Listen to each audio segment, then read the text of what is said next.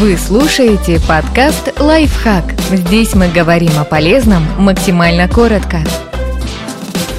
Как избавиться от паутинного клеща на огурцах? Паутинные клещи настолько маленькие, что невооруженным глазом вы едва ли их разглядите, но вот урожай они могут испортить сильно.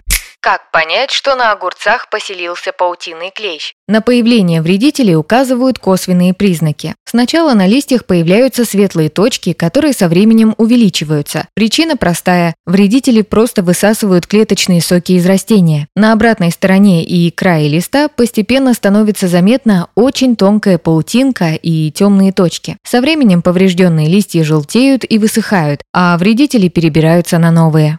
Как избавиться от паутинного клеща с помощью биопрепаратов? Для огурцов и других овощей, которые выращиваются для еды, не стоит использовать химию. Лучше бороться с вредителями биопрепаратами, которые легко купить в магазинах. Главное помнить, что вам нужны акарициды или инсектоакарициды, а не просто инсектициды. Первые предназначены для борьбы именно с клещами, вторые комбинированные, а третьи помогут уничтожить только тлю, белокрылок и других насекомых среднем вам понадобится 3-4 обработки с интервалом в 3 дня. Так вы сможете уничтожить вредителей на разных стадиях развития и не дадите им принести новое потомство. Если нанести средства всего раз или два, пострадают только взрослые насекомые, а яйца и личинки продолжат благополучно развиваться. Используйте средства строго по инструкции с упаковки и соблюдайте меры безопасности.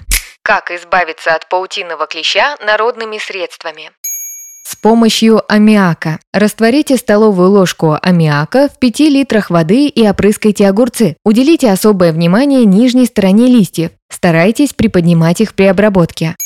С помощью корицы. Порошком корицы можно посыпать обратную сторону листьев. Правда, нет гарантии, что такой обработки будет достаточно. С помощью напитков. Отлично подойдут пиво, квас, сладкие лимонады и даже сыворотка. Просто налейте напиток в пульверизатор и обильно обработайте им растения.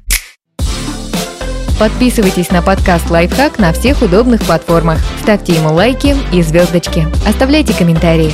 Услышимся!